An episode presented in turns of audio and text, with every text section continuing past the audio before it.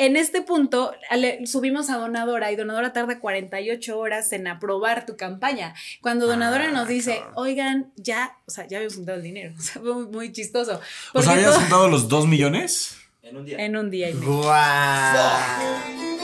En cortinas. Pues a darle, sí, sí, sí. Sí. Sí, bienvenidos a una edición más de En Cortinas. Una nueva edición y interesante el día de hoy, ¿eh? Sí, interesante, muy interesante. Les recordamos que ya tenemos vasos con nuestros nombres. Ya, Bueno, nada. no lo estamos vendiendo, nada más se lo estamos presumiendo. Sí, o sea, no, no, sabemos de qué marca son, pero mira, ya es el primer patrocinio que tenemos en este podcast. Ah, es el primer Algo patrocinio. que tenemos gratis en este podcast, güey. No nos han patrocinado hasta la fecha. Nada. Nadie, así, qué horror. Bueno, eh, tenemos pillofón, ¿no? Tenemos pillofón. Ay, con Lo qué. importante. Por cierto, eh, no nos están patrocinando, pero yo quiero tomar una cerveza y Bert dice que puede abrirla con un tenedor. Yo creo que debo de poder. A ver. No sé. Bert es tronco con estas cosas. Bert se cayó en el podcast pasado. ¡Ey! Ah, ¡Wow! ¡Qué locura! ¡Qué locura! Gracias, gracias, Rey. Gracias. No solo sirven para comerte tus noodles. Eh, no, sirven para abrir sirven para abrir cervezas, para, para todo, para, lo que quieras. Lo que gustes. Hoy tenemos un gran episodio. De hecho, qué maleducados somos, Bert. Qué maleducados somos. No hemos presentado a nuestra, ah. a nuestra gran invitada el día de hoy. Que, wow, gran chica, súper buena onda y con una gran historia. Hoy tenemos en el set de En Cortinas eh, a Reina Márquez, claro que sí. Un aplauso. Muchas gracias por venir, Reina. Gracias La verdad. Desde lejos, veniste desde lejos, dijiste, sí quiero Sí ir. quiero. Exacto, sí. Sí voy a viajar en carretera para que se arme. Sí, Obviamente. sí manejó un rato, ¿eh? Sí Sí. manejó un rato. Eh, Reina es de Querétaro. Bueno, vive, en- vive en Querétaro. Eh, que pues, es una ciudad a unas, que ¿Tres horas? Unas tres horas, ¿no? Sí, bueno, sí, ustedes están como no tan al sur, yo creo que. O sea, casi cuatro horas se pueden estar llegando aquí, pero vale la pena. Cuatro horas. Hola, ¿A qué hora saliste de tu casa? Es que estoy aquí desde ayer. Ah, Ah, bueno, o sea, entonces estabas aquí a la vuelta. Es toda una Ah. historia. Que, que, que Es Bert. toda una historia. A Bert no tiene tanto el No estoy tan contexto. metido en contexto. A ver, y de sí. hecho, no, no le a mí y a dar- todos. No le quise dar tanto contexto a Bert porque creo que le va a dar naturalidad a la conversación. Yo voy a ser los espectadores. De este lado, Bert es las millones de personas que, Que están no viendo esto, que no, tal vez no están Exacto. empapados en la historia, pero quieren escuchar por qué estás aquí y por qué tenemos eh, esa foto en la pantalla, que es una foto fuerte, es una foto impresionante, pero que hizo que esto se llevara a cabo. Exactamente. Mira, te, te cuento, Bert, y le, le cuento a la audiencia. Eh, Reina es una chica que yo conocí por redes hace, pues por ahí de mayo, ¿no? Nos conocimos, eh, sí, sus siete mesitos a la Sí. fecha en que grabamos esto. Eh, y pues Reina, la neta, tiene una historia bien, bien inspiradora. O sea, si, si lo podemos reducir, pues básicamente sobrevivió al cáncer. O sea, agarró al cáncer y que, que de hecho esta foto es por la cual yo eh, descubrí, yo, yo, yo me enteré del caso de, de- de Reina, que pues estos son tus tumores, ¿cierto? Eran. Eran, sí es cierto, eran. Eran Eran, los tumores, el corazón está en medio y el tumor del lado izquierdo y del lado derecho. Y, y eso, de hecho, eso creció porque esa foto, digamos que fue de agosto del año pasado. Yo la subí en mayo de este año, pero ya estaban el doble, o sea, el corazón estaba desplazado. Y, O sea, eran- Sí. O sea, Ah, tu sí, corazón o sea, es lo que... estaba aquí. Ajá. Ya Plácale. de este lado porque ya lo desplazaba totalmente. Lo movieron los tumores. Pesaban un cuando me los quitaron, un kilo cada uno. O sea, sí, de O sea, dos tumores de un kilo. Dos kilos de cáncer tenía y me quitaron. wow.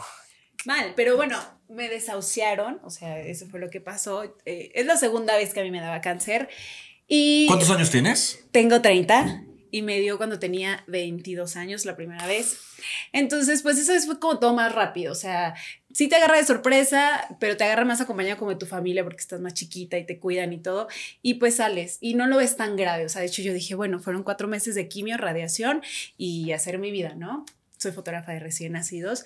Entonces eh, me caso. Está Cristo frente. Gran tipo, no, no, no, tipazo, Entonces, tipazo. este, y, y digamos que todo está bien, mi negocio está perfecto, tenemos otros dos negocios más. Y eh, yo me iba a hacer un estudio como de control, cada año me lo hacía, me lo hago el año pasado de curiosidad, porque yo no sentía esto, o sea, ustedes lo ven así, pero yo no lo sentía. Claro. Nada, cero. Hago ese estudio y veo los tumores y hasta mi oncólogo me dice así como que, a ver, voy a hacer una biopsia porque esto no sé qué es, o sea, no creo que sea lo anterior, habían pasado seis años. Y normalmente te dicen que cinco años y ya, te olvidas. Y o sea, pasaron seis años. Entonces, cuando me hago este estudio y lo vemos, pues quimio, pero yo lo pensé así. Dije, ¿Estaban en el mismo lugar que habían estado cuando tenías eso 22? voy. En- cuando tenía 22 años empezó en la planta del pie izquierdo. O sea, es muy raro. Es un sarcoma que yo caminaba y me dolía. ¿Y cuánta gente no tiene eso todos los días? ¿no? Sí. O sea, que te duele al caminar. Y eh, se hace metástasis, o sea, lo quitan, pero hace metástasis, que es cuando el cáncer se va a otras partes del cuerpo, en la ingle, en el abdomen y en el pecho. Pero se quita todo. O sea, yo tenía más de 20 tumores hace 8 años. O sea, Wow. entonces ya yo dije, dos tumores, pues así me los he hecho, ¿no? O sea, no dejé de trabajar. Eh, teníamos, nosotros eh, damos workshops, o sea, enseñamos, aparte de retratarle a los bebés, enseñamos a otros fotógrafos de México. Eh, habíamos hecho una gira nacional padrísima, todo, o sea, bueno, programado, y me dicen que tengo cáncer. Entonces dije, no lo voy a cancelar, o sea, me voy a ir así, esto es rápido. Hago mis quimios y pues no funcionaron. O sea, ahí fue cuando dije, ay, güey, o sea, esto no va a ser fácil porque pues se está resistiendo. Y en enero estoy internada un mes en terapia intensiva porque esto se infectó, o sea, es que sí, ahí casi me moría y todavía esa parte no te conocía. Entonces salgo de esa, o sea, que yo pensé que no iba a salir. O sea, a Cristian le decían, no va a pasar la noche. Y nos hicieron firmar que sí me iban a reconectar, que sí este, me iban a reanimar. Y yo todo dije que sí. yo le dije, "Mm, o sea, tú conéctame y no importa si nos endeudamos, a ver cómo le hacemos, pero Claro. no me desconectes. O sea, yo te juro que voy a volver, pero nunca me fui. O sea, la verdad, sí tuve un paro en su momento, pero me sacaron rápido. Y de ahí, este, pues ya se viene la parte de más quimios, ¿no? O sea, hay que ver. Y ahí en mayo me dicen, ¿sabes qué? Este, pues no funcionó. Nadie los quería operar porque es abrir y está pegado al corazón. O sea, de hecho, este tumor llegó un momento en el que se infiltró con el corazón y ya eran una sola cosa. A ver, antes de que sigas, para todos los que son eh, chavitos que están viendo este podcast porque pues, quieren entretenerse y así que no tienen mucha idea de qué es el cáncer, que han escuchado qué es, Claro. explícales qué es el cáncer. Es Súper buena, esa es simple. El cáncer es una mutación celular. Es cuando las células se reproducen más rápido de lo normal y forman tumores. O sea, todo nuestro cuerpo tiene una, regen- una vida de regeneración celular. El cabello, por eso te cae el cabello, ahora te tengo mi peluca, se te caen las pestañas. Ah, de verdad, o sea, este no es tu cabello cabello. No. Ah, se ve muy real. Ay, calla. No me he dado cuenta, de verdad, no. Bueno, es mi peluca, es una de tantas. Ahí también tengo mi peluca rosa. Wow. Entonces, eh, eh, lo que hace el, el cáncer es eso, ¿no? O sea, hace que donde, cierto, hay muchísimos tipos de cáncer, o sea, muchísimos tipos, pero todo se reduce a eso, es una malformación celular, o sea, la célula como tal no sabe cuándo parar de reproducirse, cuándo es su ciclo de vida y pum, o sea, bye. Y de ahí a que te den metástasis, ¿cuál es el proceso? Cuando te da metástasis puede viajar el cáncer por dos zonas, por los ganglios, o sea, por el sistema linfático, por la sangre. Entonces el cáncer está como encapsulado en un lugar y de repente lo tocas, lo rompes, por decirlo burdamente, y se va. O sea, dice, ok, pero el cáncer tiene un viaje, o sea, no es que se va a cual- no me puede salir un tumor, o sea, en cualquier parte del cuerpo, sino que el tipo de cáncer dice, ok, yo sigo a la ingle, y el del pie se fue a la ingle, y después yo sigo al abdomen. Esto lo paramos aquí, pero esto seguía en el cerebro, por ejemplo. O sea, tiene un caminito. Entonces, Bueno, pero la metástasis, lo bueno fue que no llegó a la sangre, que es cuando da en leucemia, que realidad, es que bueno, corre por... en realidad sí viaja por la sangre porque la leucemia es otra cosa. Por ejemplo, la leucemia hablamos de que los glóbulos blancos es los- lo que viene afectado. O sea, es totalmente diferente porque ahí los glóbulos blancos no saben cuándo reproducirse. O sea, o se reproducen mucho o poquito. ¿O no? O sea, ya es otro, otro tema, por así decirlo. La, la leucemia es otro tipo de cáncer, pero los sarcomas, que es lo que yo tengo, son masas. O sea, se forman así tumores Que van creciendo, que creciendo, van creciendo, y no paran. creciendo y no paran. Exactamente. Entonces te dan la quimioterapia, que la quimioterapia, que yo no sabía lo que era una quimioterapia, por ejemplo, o sea, a mí me dijeron hace ocho años, y yo dije, bueno, ¿tú qué te imaginas que es una quimioterapia? Tengo entendido que mata células buenas y mata ¿qué, pero células ¿qué te malas. hacen? O sea, ¿qué, qué te imaginas que te hacen Yo, durante yo- la yo me imagino que como que las quema, ¿no? Pero, ¿cómo es el procedimiento? Es tipo unos rayos X, tal como vez. unos rayos, ¿no? Como láser. Hay algunas que son Láser. pastillas, ¿no? Hay pastillas Es de que hay mucha gente que se imagina que eso es la quimio, yo también, y eso es la radioterapia, si es láser, si lo quieres llamar. Ah, radioterapia. La quimioterapia son agüitas, por así decirlo. O sea, es medicamento que se disuelve en sueros.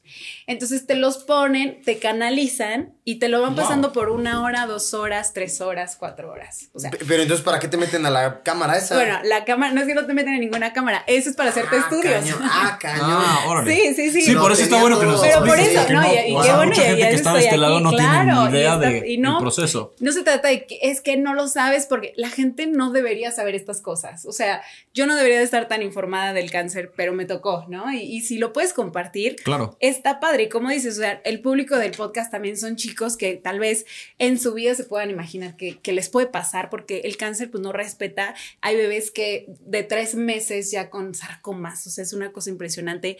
Entonces le puede pasar a cualquiera y a cualquier edad. Y está bueno estar informado porque a esta enfermedad solo le ganas informado. O sea, pero bueno, la quimio, o sea, tú vas y dependiendo te dicen, ok, tu oncomédico es el como, digamos, el que tiene la pócima y dice, tu tipo de cáncer le voy a dar tantos mililitros de esto y tanto de esto y que funcione. O sea, O sea, la quimio es como una medicina disuelta en un agua, disuelta en agua. pero no siempre es la misma. O No sea, siempre es la A misma. veces te ponen más de esto, a A veces más de esto. exactamente. Ah, Y ok, varía. ajá. varía entre cada persona y entre cada tratamiento. Hay quimios que hacen que no se te caiga el cabello, por ejemplo. Ok. Wow. Y hay quimios que sí. Entonces, el cabello se cae, las pestañas se caen, la piel cambia de color porque son células que tienen una vida de regeneración corta. Es decir, el cabello pues va creciendo, entonces se va muriendo y va creciendo igual. Este, la piel pasa lo mismo. Por eso se te cae el cabello con la quimio. La gente piensa que el cáncer hace que se te caiga el cabello Sí. porque tienen la idea de que ves a alguien sin cabello, o sea, sin pestañas y dices, tiene cáncer. Sí tiene cáncer, pero más bien es decir, está en tratamiento de quimioterapia, que es totalmente Si no se estuviera tratando el cáncer, no estaría. No estaría así. Exactamente. O sea, sí es simple porque no es que se te va a caer el cabello por eso. Claro. Entonces yo termino mis quimios y. Ahora, antes de Sí, seguir, sí. las quimios también conllevan un gran riesgo. O sea, si el doctor se pasa un poquito, una quimio te Obvio. puede matar. Es más, hay quimios que son cardiotóxicas que particularmente intoxican el corazón. Estas últimas que yo recibí hace poco y que ahora llego a eso, eh, eso puede pasar, que el corazón hace que crezca de más porque el corazón necesita más fuerza para bombear la sangre. O sea, es todo un tema clínico que por ahí no nos vamos a meter como mucho en ese punto, pero sí es importante que la gente a veces me, me decían a mí ahora que estoy en redes sociales, ¿qué quimio te dan a ti? Ajá. porque yo me quiero curar. Y Uy. no es así, o sea, Sí, yo no, no. no vas a la farmacia y dices, oye, me das tantas quimioterapias, o sea, no, tu oncomédico es el que tiene el plan. Ahorita pasamos por un tema en el país de desabasto de medicamentos, entonces también está esa parte complicada de que no se consiguen ni en hospitales públicos ni en privados, pero son medicamentos, o sea, de hecho, yo he comprado quimioterapia y te dan así el frasquito, o sea, y tú lo tienes en tu refri, pero quimios desde, no sé, 500 pesos hasta 50 mil pesos. Y estoy yéndome barata. O sea, y, tú, y la quimio son por ciclos. Los ciclos son de 21 días porque es como que el tiempo que tarda como una célula en volver a salir. Entonces Claro. tú le tienes, antes de que la célula diga, me estoy recuperando, ¡pum! Plácame, pum, justo la hasta que- yugular. sí, hasta que ya la mates. Normalmente te dan cuatro ciclos mínimo, que es como que cuatro ciclos de 21 días hasta seis, pero hay gente que lleva un año en quimio, dos años con quimioterapia. Claro, o sea, Y no solo te va cañón. matando el cáncer, te va matando, o sea, te va debil- debilitando y eh, vas adelgazando, perdiendo Todo, pelo. por lo mismo que el cáncer no ubica y dice, ok, esto solo es lo malo, le doy a esto. No, el cáncer dice, células que se reproducen rápidamente, le doy en la madre. Perdón, la, La quimio. quimio. Células que se reproducen rápidamente, le doy en la madre. O sea, entonces el estómago te empieza a debilitar. No comes. ¿Por qué no comes? Porque las quimios te hacen sentir muy mal. O sea, bajan tus defensas cañoncísimo. O sea, tus glóbulos blancos, que son como tus defensas, la quimio dice, ah, los glóbulos se reproducen rápido y directo a la médula ósea, Sí. te la bloquea. Entonces te debilita cañón y ahí es donde no comes, no duermes, todo te duele, te duelen los músculos. O sea, tener una quimioterapia es algo muy cagado porque es algo que te está salvando la vida, pero te está quitando un poquito de tu vida también. O sea, la gente normalmente odia las quimios y dice, no, tengo que ir a la quimio. Pero mi pensamiento siempre fue eh, como, qué bueno que voy a tener quimio, qué bueno que tengo la posibilidad de tener un tratamiento, porque cuando me dijeron que ya no había tratamiento, eso sí es culero. O sea, cuando te dicen, ya no hay nada que hacer. Sí, ya, ya no hay remedio para Ni quimios, ni, ni radioterapia, que la radioterapia es eso, sí es como un láser que no ves, te meten a un aparato, estás ahí, dura un minuto, o sea, dura un minuto, es súper rápida Ah, la wow. radioterapia. Pero es fuertísima. Al, al, momento no las sientes, pero como son de 30, 45, 60 radiaciones, llega un momento en donde ya ves tu piel como quemada. Es muy raro porque no te das cuenta cuando se empezó a quemar. Un día la ves, o sea, ves tu piel y dices, ¿qué onda? O sea, está raro. A mí solo me han radiado la planta del pie y la ingle hace ocho años. Esta vez no me dieron radioterapia porque ya no había nada que radiar porque estoy limpia. Que, claro, Entonces, en mayo pasa esta situación que vuelvo a recibir esas quimios y me dicen, ¿sabes qué? No le bajó nada a los tumores, al contrario, están cada vez peor.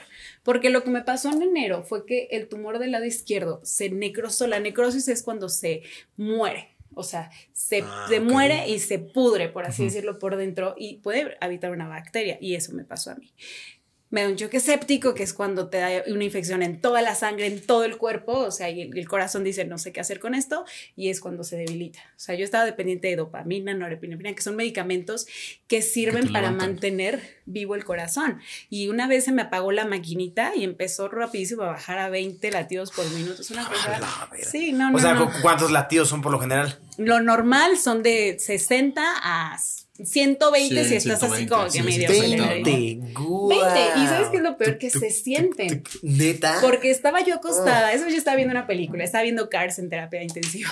Porque yo estaba, yo siempre ¿eh? estuve consciente. Es buen película. Sí, no, me encanta, me encanta. Y dije, voy a ver Cars. Entonces estaba ahí y de repente en esa escena en donde le están enseñando a dar la vuelta, que tienes que girar el volante y no sé qué, porque es una película que me gusta mucho, de repente este, siento el corazón como que me hace y dije, ¿qué onda? Y otra vez. Cada cuatro o cinco segundos. Y otra vez. Y mi monitor no sonó. porque eso suena, eso rápido empieza. Y yo veo el monitor y empezaba así. Aparte, yo ahí en terapia intensiva estaba con latidos de 130, porque he dicho fue lo, malo. Y empezó a bajar de golpe. Cuando yo volteo, ya estaba en 40, 39. Y empecé a gritar. ¿Y no se te empezó a ir el pedo? O sea, no empezaste a. No, nunca perdí la conciencia. Eso fue lo peor. Porque... O sea, tú estabas ahí, tú sabías. Sí, yo dije, me voy a morir. Mi corazón ya no está latiendo. Entonces, rapidísimo ah. veo a alguien, empiezo a gritar. Y cuando llegan, yo ya estaba en 17. O sea, es, es que imagínense, ¿cuánto dura un minuto? O sea, ¿cuántos segundos? 17 Cada qué tanto. por minuto. Y en ese momento, pues ya se había apagado la máquina de la norepinefrina. No y rápido ahí la conectaron y ya volví en sí. Yo me acuerdo que agarré al doctor de la bata y le dije, ayúdame, mientras veía Cars. O sea, o sea, fue muy impresionante. El pinche Rayo McQueen ganando y, y tú, yo, y tú perdiendo. Yo perdiendo. Tú siendo un antónimo del Rayo McQueen. Si tuvieras, imagínate, si te hubieras dormido, tal vez el doctor no se habría dado cuenta. Exacto. Y ahí te hubieras quedado. Pero tú dijiste, tengo que girar para el otro lado. Rayo McQueen. Véngase para acá, Por eso tenía que contar, porque yo, yo, sabía, yo lo vi de esa manera igualito. o sea, yo dije, yo gané, yo le di, yo le di. Y así fue, o sea, momento que, que, vienen a reconectar, ¡pum! Ya todo para arriba. O sea, eso pasó en enero y salí de esas. O sea, pasó dos veces eso de la maquinita y ya, todo perfecto. Cuando me dicen que ya no hay nada que hacer, o sea, fue como. ¿Eso te lo dicen en Querétaro o te lo dicen en México? En Querétaro, en Querétaro siempre me traté ahí y. Hospitalizada totalmente. No, ahí te digo, ya pasó, eso fue en enero hospitalizada. Después hago salgo del hospital, mi vida normal, recibo otra vez quimio. Perfecto, empiezo a trabajar, que ya te está creciendo un poquito el cabello, que esas quimios no me lo tumbaban. Era lo de menos el cabello. Pero ya llegó un momento en mayo donde termino y me hacen un estudio, ahí te hacen una tomografía, que ahí sí te meten en la máquina, te escanean y todo eso. Y ahí veo que este, los tumores están igual.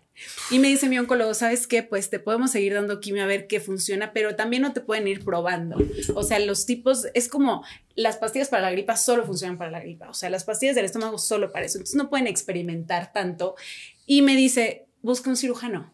Yo desde que me dijeron de esto, yo estoy buscando, bueno, estuve buscando en Querétaro un cirujano que me los quitara y todos me decían, no, está pegado al corazón, nadie va a entrar. Y en mayo me dice un médico, o sea, de tantos que vi, me dice, ¿sabes qué? Ya no busques. Esto es incurable. O sea, te vas a morir. O sea, le dedicabas todos tus días de la semana a buscar a alguien que te pudiera extirpar los Sí, o sea, era como que conozco a tal, conozco a tal, que conozco a tal, saca cita, esto. Aparte, bueno, hablando de que en esto se viene la pandemia y los médicos también ya limitados. O sea, todo esto te tocó en COVID. Este año, sí, en la mitad, porque esto empezó en marzo. Claro, claro, claro, claro. Y en mayo ya estábamos en el pico más alto, de hecho. O sea, me acuerdo que en Querétaro también estuvo así de que semáforo, que si rojo, que si naranja. Y los médicos y los hospitales te negaban mucho las consultas. O sea, era así de que, no, pues solo urgencias. Y yo, es que me voy a morir. O sea, que alguien me diga cómo me pueden quitar esto y no, pues nadie, o sea, y este médico muy claro me dijo, vete a tu casa a vivir. ¿Cuántos años tienes con este problema? No, pues digamos ocho años desde la primera vez y me dice, no, ya, o sea, no importa. Y ahí, este... O sea, literalmente te dijo, ve a esperar que te mueres. Lo más importante del asunto es que yo no me iba a morir dormida ya. O sea, esto estaba oprimiendo la arteria pulmonar, que es la que irriga sangre del cerebro, y me dijo, se va a bloquear, te va a dar un infarto cerebral. Y yo, como que en cuánto tiempo me dice un mes. Un mes, dos meses. Verde. Entonces dije, no. Yo me subí a mi techo, no sé si alguna vez viste toda esa foto, pero yo me subo al techo y doy el mensaje a mi familia y amigos y digo, ¿saben qué? Este, me desahuciaron y voy a vivir lo que me toque bien, ya no quiero pelear contra el cáncer, o sea, si no hay nada que hacer, ya no quiero hacer nada. Pero esa foto era simbólica porque a mí me encanta que los atardeceres y no sé qué. Y ahí, este, pues yo cuando me subo, la gente la vio como simbólica, como que yo me quería ir al cielo, pero la verdad es que no. O sea, Claro, le dieron su interpretación. claro, como a todo Sí. en la vida, ¿no? Bueno, como el arte, al final de cuentas tú hiciste Pues algo y claro, acabó siendo. El algo. arte Sí, sí, sí. interpreta, sí, sí. Claro, es Cada de- interpretación. de- Pero de fue bonito, sienten, ¿no? fue bonito porque la gente normalmente cuando da una noticia o cuando tiene cáncer está al lado de la victimización, ¿sabes? O sea, está al lado de que, ay, tengo cáncer, pobrecito de mí, ay, me desahuciaron, ay, los médicos, no, no, yo al contrario dije, pues chingue su madre, o sea, le voy a dar. Y de hecho yo hice un canal en YouTube, o sea, ya lo tenía desde el cáncer pasado, pero lo retomé este agosto pasado, del año pasado, cuando empezó todo esto otra vez. Y ahí mis suscriptores, que eran poquitos, que hace rato decían de las vistas de las historias y yo. amiga, no me ven. Pero bueno, ahí este, mis suscriptores, o sea, estaban muy al pendiente de esta situación. Y, y yo en el canal, el canal trata de, de platicar todo esto. ¿Cómo es una quimio? ¿Qué es una quimio? ¿Qué sientes? ¿Cómo lo vives? Pero desde otro punto de vista, o sea, desde que el cáncer, si bien es una enfermedad, pues no te tiene que definir, o sea, no tienes que sentirte enfermo todo el tiempo más que en las quimios, ¿no? O sea, no tienes que traer un letrero que diga tengo cáncer, si quieres, es opcional. Pero a la gente que le va bien normalmente es esa, que no hace que el cáncer lo defina, ¿no? Entonces, bueno, cuando me dicen que no, yo les digo a mis suscriptores también, así a mis seguidores, y yo en ese entonces tenía 10 mil seguidores en Instagram, bueno. Y les digo, ya saben qué, pues estoy bien, estoy tranquila, estoy feliz. Y la respuesta fue de rey, no, pues te amamos y hasta donde tope, ¿no? Pero yo cuando me bajo de hacer la foto y veo los publi- la publicación, dije, no, tengo que seguir buscando, o sea, no me puedo quedar así. Y me recomiendan un cirujano de aquí de Ciudad de México. Entonces yo veo su, su página, es el doctor Mier, y veo eh, que, que él operaba con robot, o sea, porque eso también es algo muy, muy padre, que la gente no sabe que aquí en este país tenemos ese tipo de médicos, o sea, el, el- el, este es el dueño de la clínica torácica aquí de Ciudad de México, y ahí, este, bueno, director, y ahí él... eh, tiene, o sea, como un equipo muy grande para ese tipo de cirugías que uno pensaría que solamente se hacen en el extranjero. Claro. Porque yo a mi, o mi oncólogo en su momento le dije, ¿a dónde me voy? Y me dice, Ray, pues búscale, ¿no? O sea, si puedes viajar, pero pues la pandemia, no. O sea, no podía yo salir del país. Entonces mi solución tenía que estar aquí. Y estaba a tres horas de Querétaro. Estaba aquí. Entonces fue como muy emocionante porque ahí lo veo, o sea, le, le mando mensaje, le digo, doctor, le mando estas fotos y todo, le mando todos los estudios y me Sí. dice, vente. Y yo llego aquí a Ciudad de México, él está en el Hospital Ángeles este, Interlomas, y llego, lo veo y me dice, ¿sabes qué? Pues yo soy de tórax, porque esto también es importante, que a veces la gente que ve esta historia dicen, que el doctor me salve, yo tengo esto. No, o sea, hay que zapatero a su zapato y él Claro, es solo de claro. tórax. Y no, todo muy bien, me ve y me dice, ¿sabes qué? Te puedo operar, te los puedo quitar, pero necesitas dos millones de pesos. Y ahí, Dos o sea, melones. eran 100 Pero mil dólares. Caro, güey. 100 mil. carísimo este pedo, Es carísimo. una persona que tal vez invirtió eh, 50, vida. 100 millones de pesos en esos robots. Sí. Y, En todo. Y estudiando, o sea, se especializó. Ay, mi paleta se cayó. Pero no especializó toda su vida en poder operar ese tórax. Pero no solo es como que lo que gana el doctor, o sea, es una infraestructura hospitalaria para soportar algo así. Bert va a ya tiene recoger su pelusa. paleta. Sí, Perdón. sí, le cayó Es de tamarindo. Es Era, güey, ya. Yo creo, Era que, yo creo que fue porque se me antojó a mí. Maldición. A la próxima traigo paletas para todos. Sí, sí, se puso bien triste, güey. Se, se puso súper triste, güey. Súper No, triste. Oye, pero, pero espera, entrando en este tema un poco, o sea, a, a mí sí me da mucha curiosidad. Ahorita que nos dijiste una cantidad, ¿no? Dos millones por esto. O sea, es carísimo lidiar con una enfermedad así. Muy. No solo dos millones, porque dos millones era para la operación, pero antes fue dejar de trabajar para estar buscando Obvio. doctores, Las quimios, pagar quimioterapias, consultas. pagar viajes, Eso. consultas, porque las consultas con especialistas son muy caras Muy porque caras. son muy pocos especialistas en el mundo, o sea, no solo en México, en el mundo. Sí. Entonces, o sea, sí es, pues sí es una platota la Es que debes una de gastar sin trabajar. O sea, porque aparte estás dedicada 100% a encontrar Eso, Y hay una porque, pandemia. Qué, qué- cansado que, a ver, uno en su día tiene sus metas, ¿no? Así, Claro. hoy voy a, no sé, lograr X cosa.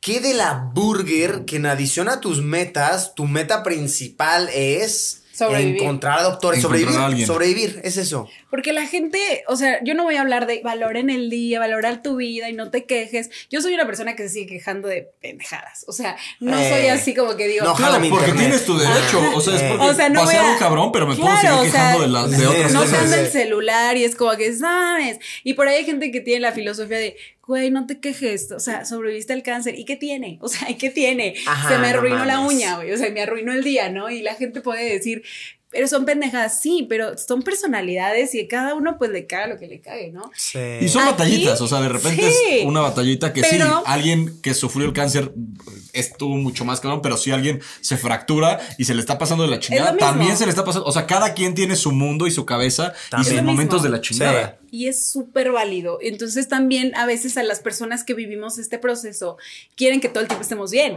porque es como que, que agradece que estás agradece vivo. que estás vivo. No. O por ejemplo el tema del cabello, que se te que se le cae el cabello a una mujer, está muy cabrón. Así está cabrón. O sea, está feo porque tú dices, bueno, un hombre como quiera está más acostumbrado Se a traerlo pone mamado, cortito, ¿no? se rapa, se pone guapo y ya está. No, pero en realidad, o sea, la mujer, tú dices el cabello, te pones peluca, pero se te cae la ceja, la pestaña, o sea, eh, las ojeras, físicamente cambias tanto. Pero entra la gente a decirte, pero estás vivo. Pero estás vivo. ¿Y qué tiene? O sea, Al Claro, menos güey, estás vivo. al menos estás vivo, pero la vida no es estar como estés. O sea, la vida es no vivir mames, bonito, es estar a gusto y que te guste estar bien, ¿no? Y de ahí viene esa parte de que yo empiezo con las pelucas, las pestañas, porque dije, pues no es vanidad, o sea, y si es vanidad, ¿qué Nah, tiene? No pasa es- es nada. verte bien, es el- No, es bien. vanidad, pero la vanidad es parte de nuestro día a día. O Sí, sea, es buena. Alguien, Hay- alguien hay se ve en la mañana y si te extremos. gusta lo que ves, puedes salir y estar. te sientes bien. Ajá, y te sientes bien y tu día va a ser considerablemente mejor. Si te gusta lo que te pusiste, si te gusta cómo te ves, es, completamente normal. Obvio, y, y- y es ese punto en donde, o sea, qué feo verte todos los días al espejo y verte enfermo, o sea, eso te deprime De más. la burger. Entonces, este, levantarte, yo cuando me levantaba, sí tenía mis días de ponerme pijama y gorro y ya todo el día así, pero si salgo o si subo una foto a mi Instagram, no voy a subir una foto donde estoy tirada muriéndome de quimio, o sea, no. No, pues quieres porque verte bien, quieres proyectar Quieres algo bueno. proyectar algo bueno y porque es hasta terapéutico. Y dar un buen mensaje y que la gente que te vea diga, o sea, que si hay Sí. alguien que está pasando por lo mismo, diga, Se huevo, se quita la pijama, se quita el. Sí. eh, un poco el. No es martirizarse, pero el, el sentirte mal con tu enfermedad, Sí. sea la enfermedad que sea, Sí. para decir, no hay pedo, o sea, vamos a Sí. intentar un momento. Sí, sí, sí. Y está bueno esa parte, o sea, de, de- de que la gente lo entendió y toda la comunidad que se hizo lo entendió. Entonces, bueno, viene esta parte de dos millones de pesos, que claro, es un numerote. Es un chingo. Pero Una si te dicen que es tu vida, pues ¿cuánto vale tu vida? O sea, realmente tú dices, ok, es caro comparado con qué. O sea, es caro si es una bicicleta, es caro Si es un coche, un ajá. coche, es caro si es, no sé, Una hamburguesa. hamburguesa. Deben existir hamburguesas de dos millones No creo. Yo creo que no. Pero las probaría Luisito. Sería algo ya muy había un video de Luis sí. probándola. Te la van a vender por decir esto. Ahora, si quieres, te puedo hacer una, güey. En mi casa, tú dame dos millones y te juro que Y te hago una te hamburguesa la hago. que te cagas, güey. Pero claro, existen cosas que ahí es donde tú comparas y dices, ¿vale la pena pagar tanto? Bueno, a ti te ¿Cómo? acaba de pasar. Te fuiste a Dubái, o sea. Ay, pero güey, nada que ver. O sea, no, no, no, pero escucha, o sea, ajá. esa experiencia de decir, pagué algo, Ajá. o sea, que tú dices, vale o no la pena, o sea, son gustos que te das, pero en su momento Claro. tú dijiste, ya no quiero, o sea, es como que estuvo bueno porque puedes y está padrísimo, porque también entra este tema de que la gente dice, oye, pero si te lo puede pagar tal, pues que lo haga. No, acá quieres con su dinero lo que quiere, o sea, es así. Lo que y, yo soy muy fan tuya desde hace un buen, y algo que me encanta de ti es que tú vives como quieres y haces lo que quieres, y son pocas personas en el mundo que pueden hacer eso, o sea, tu frase Sí. de me creé un trabajo está padrísimo, porque Sí, es cierto. lindo. Entonces viene esta parte donde digo, yo, yo reina, o sea, tengo que conseguir dos millones de pesos como se pueda, ¿no? O sea, porque claro, era mi vida. O sea, era mi vida, no era una hamburguesa. O sea, era mi vida. vendiste tus cosas, y si o sea- tuviera 100 millones de pesos y quiero pagarme una hamburguesa de 2 millones de pesos, también está bien. O sea, porque finalmente cada uno invierte en lo que quiere. Yo quería invertir en mi vida. O sea, era mi vida en lo que tenía yo que invertir. Salimos de la, de la consulta, yo estaba con Chris y yo salí así de, sí, mañana los traigo. Y Chris me decía, ¿de dónde? Así le hacía. que Chris es argentino. ¿De dónde, boluda? ¿Pero de qué hablas? Sí, o sea, me Dos dijo, millones. Dos millones, ¿qué te mirá, pensás? ¿Qué te La pensás? recontraconcha. No, ya no es tan argento, pero sí. Yo no sabía que era argentino. No, me que di se le pierde un poco. Los la- argentinos están diciendo qué pésima imitación Él- de argentinos. él es argentino y te lo está Fue mala diciendo con la mirada. ¿no? Están re ofendidos, re ofendidos. Re ofendidísimo. Me gusta que los argentinos pueden, o sea, van, van eh, haciéndole upgrade a la, al insulto. Es la concha, la recontra concha, la chirriquete La reconcha, la reputísima reconcha. O sea, la van haciendo más y más hardcore, güey. Sí. Regresemos, ¿saliste Y los dos millones? Entonces ya, Cris así de que. Te dijo, que- ¿cómo vas a conseguir los recontra dos millones? De la puta madre. Y le dije, no me importa, me vale madre. Le dije, los vamos a conseguir. Claro que le das una noticia así a tu familia y también tu familia es como, ¿qué? O sea, aparte les estoy contando que esta noticia de que me iban a operar viene una semana después de que me desahuciaron. O sea, todo fue muy rápido, todo fue en mayo súper rápido. Entonces mi familia y mis amigos y demás, güey, ¿no te querrán ver la cara? O sea, un médico te acaba de decir que ya no busques si alguien más te quiere decir.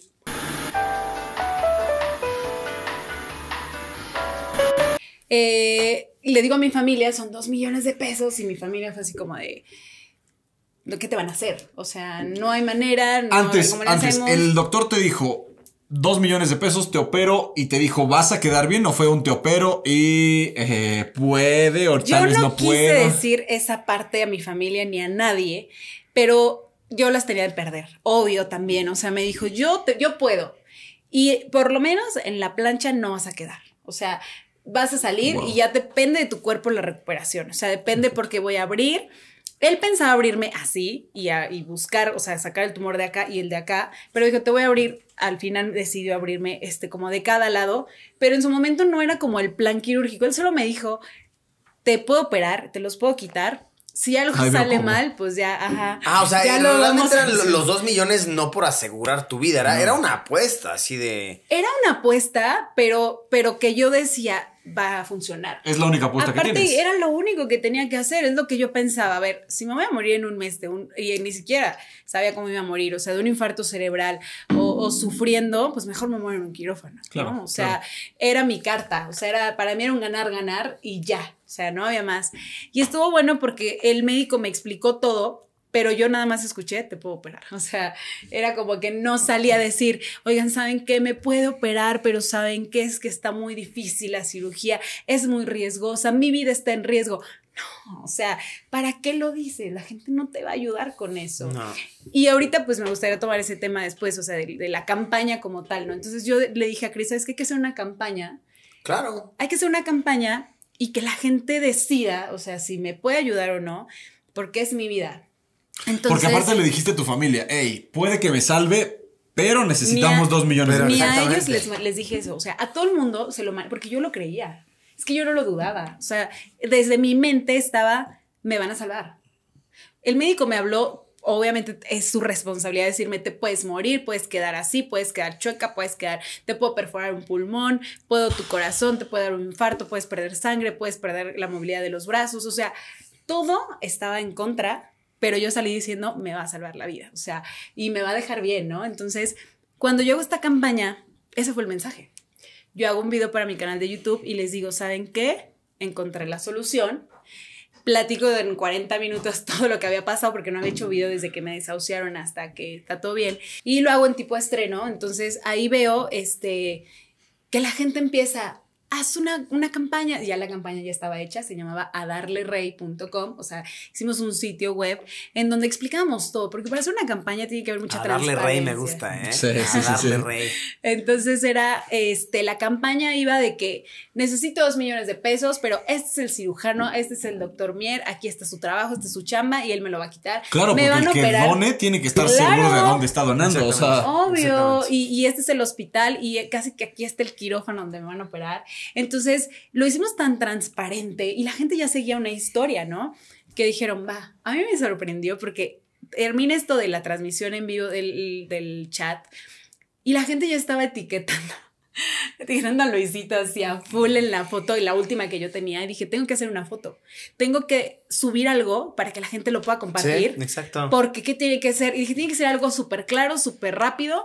Yo no iba a subir una foto, tipo así, de que yo en un momento llegué a usar oxígeno un rato, y así como que con el oxígeno y help, o sea, SOS. Sí. No, yo dije, la foto que se vea y una de mis pelucas favoritas, y ya que la gente entienda que esta soy yo, Ajá. y que quiere vivir, y ya. Oye, ¿y este diseño eh, existía o lo.? No, ese es mi escáner, así tal cual. o sea, esa Ah, fue tu real, no escáner era tu real. escáner. Sí. ¡Oh, sí, lo sí. porco! ¡Es real! ¡Ah, guau! Es real, o sea, lo tomé Eso de uno de mis loquísimo. estudios y dije, este me gusta, o sea, este es- de hecho está medio malhechón de acá y todo, Sí. porque No, pero, pero es un escáner ajá, real, exacto. o sea, y de hecho ese tamborcito que está ahí es el catéter por donde a mí me pasan la Wow. quimioterapia.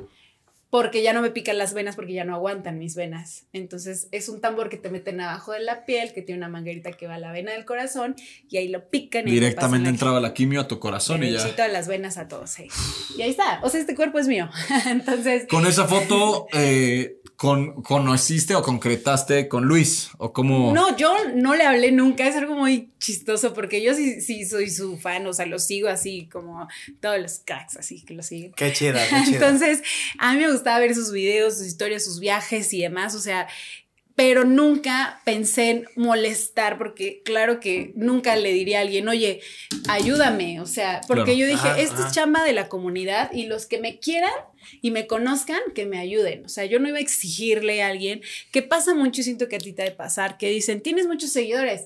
Hazlo, o sea, Mm, porque mm. la gente te ve, es tu responsabilidad ayudar al mundo. Es como que, hey, O, sea, a Guillermo del Toro, ¿no? Que de repente quiso ayudar a alguien y de repente cualquier cosa es como tú vas a Tú ayudar. vas a ayudar a todos. Sí, 100%, Es o como, sea, es güey, como no, que para eso ahí- está el gobierno, ¿no? Para eso pagamos No, o, impuestos. o- o no importa, o sea, ya lo hice una vez porque me nació, pero no tengo la obligación, o sea, Claro, hay que claro. diferenciar. Pero a ver, yo tengo una pregunta para ti. Cuando, o sea, tú viste la historia, yo me acuerdo que nosotros en un día juntamos un millón setecientos. Ah, mierda. Ah, es que te quiero contar perra esa parte. locura, güey. Cuando yo subo todo eso, Wow. empezaron a etiquetar y un montón de famosos, youtubers y demás me empezaron a contactar y así de, Rey, sí, ya te doné esto, lo otro, y empezaron a compartir, pero como si yo fuera ya famosa, ¿sí me explico? O sea, como si conocían la historia de Reina desde hace mucho tiempo, pero en realidad yo era así en chiquito, en mis, mis 10 mil suscriptores de YouTube y ya, ¿no? O sea, muy Sí. pequeño. Pero gracias a ellos llegó a Obvio. tanto. O sea, porque ellos fueron. Obvio. O sea, ahí es Eran cuando demuestras ellos. que si tienes 10 mil, que son Leales. realmente 10 mil. Ajá, es una audiencia O sea, leal, es Sí, una audiencia. sí, sí, súper leales. Mis, mis seguidores de Instagram también estaban en ese número, o sea, y todos en chinga a, a- a etiquetar. O sea, yo veía esa foto justo, tenía miles de comentarios, o sea, etiquetándola, enviándola. O sea, de verdad, yo veo las estadísticas de la foto y se envió como unas 800 mil veces. O sea. Una Wow. visualización de 3 millones de personas y yo no soy famosa. O sea, Claro. te das cuenta de eso. Entonces, cuando yo empiezo a recibir, pasó una hora y ya llevábamos 300 mil pesos, yo dije, esto se va a hacer. En una, una hora de publicarla. Una hora de hacer el video de YouTube, ni siquiera la había publicado esta Ah, todavía. cabrón. Porque el sitio web ya estaba súper claro, o sea, decía, hasta le pusimos un circulito porque eso lo diseñamos nosotros, porque a eso nos dedicamos, o sea, somos fotógrafos, pero le sabemos muchísimo al, Al diseño. Sí, a la producción. Oye, ¿cómo le hacías Y para que no crasheara? Ah, ok, ok. Ya. Chris Es- acá es súper crack. Es crack. Oye, ¿cómo le hiciste para que no crasheara la página? Es que no tenían que hacer nada ahí, o sea, solamente entraban y ya. Pero eso también lo soportaste, o sea, de que. O sea, porque lo- pusimos un video y todo. Sí, bueno, usamos el Wix. Bueno, ahora cuenta, usamos Wix, que este, le pusimos un plan premium y agregábamos más al plan para que no se nos cayera. Pero la Con verdad- Wix. Con Wix. Hicieron una bien. página y tuvieron que comprar un plan muy grande para que soportara mucho tráfico. Wow. Porque si tienes una página que no tiene tanto Ah, tráfico, sí. entra mucha gente y la página se cae. No, pero Wix tiene buenos servidores. Sí. Eh, ajá, a mí se me han caído páginas y es de la burger. Entonces me pongo a pensar, güey, ¿qué de la burger se te cae una página con algo tan situación. sensible como esto, güey? No, ah, porque ahí te va, existe algo que se llama como donadora, que ellos, Sí. Ajá, tú claro. subes ahí tu campaña Claro. para darle como fidelidad al asunto, ¿no? Pero bueno, ya tuvimos una experiencia de que luego pasan cosas. Este, ¿Son hay que tener cuidado con las campañas, sí, pero bueno, es otro tema. El Es punto es tema. que en este punto subimos a donadora y donadora tarda 48 horas en aprobar tu campaña. Cuando donadora Ah, nos dice, oigan, ya, o sea, ya habíamos juntado el dinero, o sea, fue muy, muy chistoso. ¿Os habías juntado los dos millones? En un día. en un día y medio. Guau.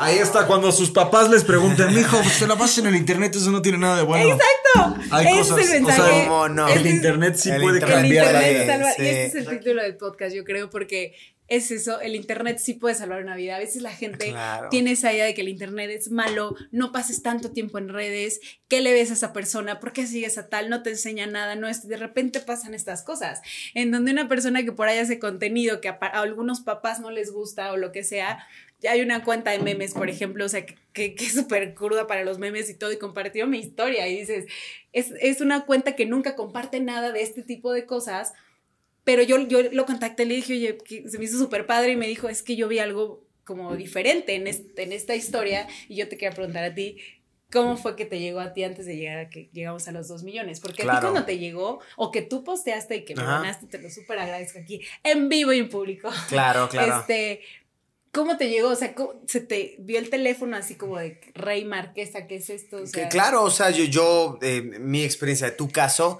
es que pues yo estaba pendejeando en Insta, ¿no?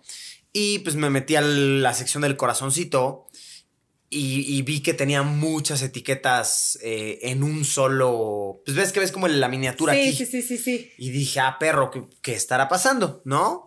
¿Por qué me están cancelando ahora? Fue, fue, fue, fue mi primer ¿Qué pensamiento. hice? Fue mi primer pensamiento. Ahora, ¿qué dicen que hice? Entonces entré y ya vi esta foto, eh, la que estamos eh, teniendo en la pantalla, y, eh, y ya leí el caso.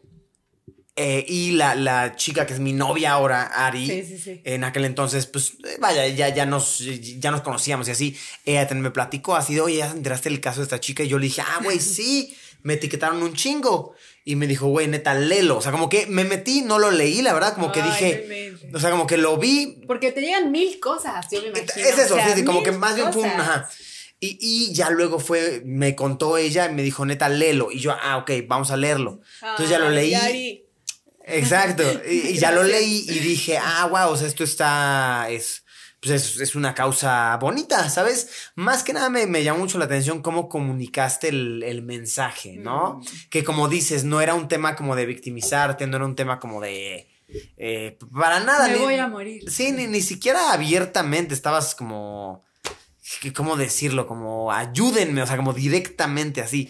Eh, pero la gente lo tomó así. Entonces a mí, se- a mí se me hizo pues muy bonito, la verdad. No. Me conmovió y por eso fue que pues decidí, vaya, donar y, Y compartirlo y- también. Y, compartirlo. El hecho también. de que tú, teniendo una ventana tan grande, compartas algo, sí, También es, es eso. sí es importante. También. No, sí, sí estuvo súper fuerte. P- Pero la verdad, sí, un un caso bonito. Pero luego, la verdad, a mí me desanimó un chingo y te sientes bien como, ¿cuál es la palabra? Impotente, creo que es la palabra, ¿no? O sea que, que yo dije, ok, a huevo, va a pasar este procedimiento, Rey va a estar bien. Y en eso yo ya te seguía, yo estaba al pendiente de ti. Y, y tú ponías así de, ¿qué creen? No funcionó, revivió el cáncer. Y yo así de, oh, lo borgo. O sea, como que tú seguías poniendo así de que seguías en quimio, ah, seguías... no, no, no. Y qué bueno, fíjate. o- o lo entendí mal, tal vez, Sí, ajá. totalmente. Ok. Espera, espera, ¿podemos parar un Sí. minuto nuevamente? Sí. Sí. Bueno, retomando, yo hago algo en YouTube que le pusimos el reinatón, que fue así como que íbamos a anunciar cada rato, a cada rato era un vivo, o sea, en YouTube, en donde íbamos a decir, llevamos tanto, así como tipo el teletón, o sea, Sí. entonces íbamos actualizando la cifra todo el tiempo y la gente estaba muy emocionada, o sea, lo estaban viendo miles de personas y ya después con el tiempo nos enteramos que había gente que lo dejó porque duró cinco horas esto y la gente lo dejaba y hacía sus cosas y esperaban a que actualizáramos porque era que, que- de que cada media hora actualizábamos esto y en un momento eh, yo me acuerdo que yo sí para actualizarlo yo veía el estado de cuenta, veíamos lo de PayPal y lo subíamos nosotros, ¿no? Claro. Entonces cuando veo, veo tu donación, que yo no sabía que era tuya, entonces dije, ¿qué onda? ¿Por qué no me salía el nombre ni nada? Y dije, bueno, ahorita checamos, ¿no? O sea, te emociona muchísimo, pero yo estaba muy enfocada en la meta, o sea, y yo lo dije, para mí las donaciones, yo tuve donaciones desde cuatro pesos, o sea, transferencias de, De banco a banco de cuatro wow. pesos de gente que me posteaba y me decía, Rey, de verdad, mira, me mandaban el estado de cuenta, no tengo más. Pero yo siempre les dije que todo sumaba, o sea, un Claro, peso, claro. Sí, todo claro. sumaba. O sea, dije, Sí. ¿cuántos millones de personas pueden ver esto? Con que me dan un peso, ya está, ¿no? Entonces pasa lo tuyo. Y empiezan a poner Luisito posteó en sus historias y míralo y velo y no sé qué. Y dije, va, o sea, yo de modo fan, o sea, no quise gritar así en, Claro. en el live, porque yo quería respetar mucho y lo sigo haciendo a toda la gente que estaba donando, Obviamente. este, de- te digo, desde lo que podía, ¿no? Desde lo que Entonces, puede. porque yo creo que esto se generó de esto, cada quien dona como que lo que puede. Entonces yo dije, lo vi y vi a tus historias y yo, ¡ah! te mandé mensaje rápido, me contestaste, Sí, me mandaste sí, sí, un audio, estuvo súper padre. Y se vienen tus seguidores a, a seguirme así de, Padrísimo. ¿por qué lo hizo? O sea, ¿quién es esta mujer? Y viene toda esta cosa padre de que se empieza a hacer viral una historia que yo siento que más allá de que soy reina, ¿no? Es más de una historia de una paciente que Sí. le habían dicho que no se podía y que gracias a las redes sociales salvó su vida. Logró. Eso está sea, verguísima. Eh, Esto era lo, lo, lo, lo fuerte y lo importante de todo esto. Y ahí viene la parte donde les digo, ¿saben que llega la meta? De hecho, pasamos la meta, o sea, tuvimos que ya quitar la cuenta porque la gente seguía donando. Es más, la gente en, en el asunto ponía, no sé, eh, para lo que siga, para tus gatos. Claro, o porque sea, sabes que saben que no iba a ser No la operación. ahí. No, ahí no o sea, acaba, claro, ahí no acaba. O sea, después de Sí. eso, seguro has tenido que regresar miles de veces a ver que todo esté bien. Sí, bueno, pues recibí quimioterapia porque ahí va, quitan los tumores. Ajá. O sea, fue una cirugía de ocho horas, fue aquí en Ciudad de México. Este, salió O- todo ocho horas perfecto. trabajando en ti. Primero me abrieron de este lado, me pusieron de ladito. completamente ajá. dormida. Sí, no, yo le dije al anestesiólogo, o sea, por favor, yo no quiero sentir nada, ni una vueltecita. No, no, no. A mí me daba mucho miedo eso de despertarme a mitad de la cirugía, pero es un trauma que tengo. Me dijo, no, te vamos a poner como una diademita que tiene foquitos y cuando tu actividad cerebral empieza a cambiar, no sabía. O sea, era una Qué cosa cabrón. de tecnología muy Qué cañona cabrón, qué cabrón. de nivel impresionante, o sea, me dijo, todo está controlado, era un equipo médico, o sea, eran el doctor Mier y su equipo, que era el doctor Rano, el doctor Ramos, les mando muchas veces y abrazos y el anestesiólogo Gerardo y todo su equipo, y ellos este, tenían a más gente, eran como 30 en el quirófano. ¿Qué fue lo último que viste antes de que te sedaran o te. Yo grité algo.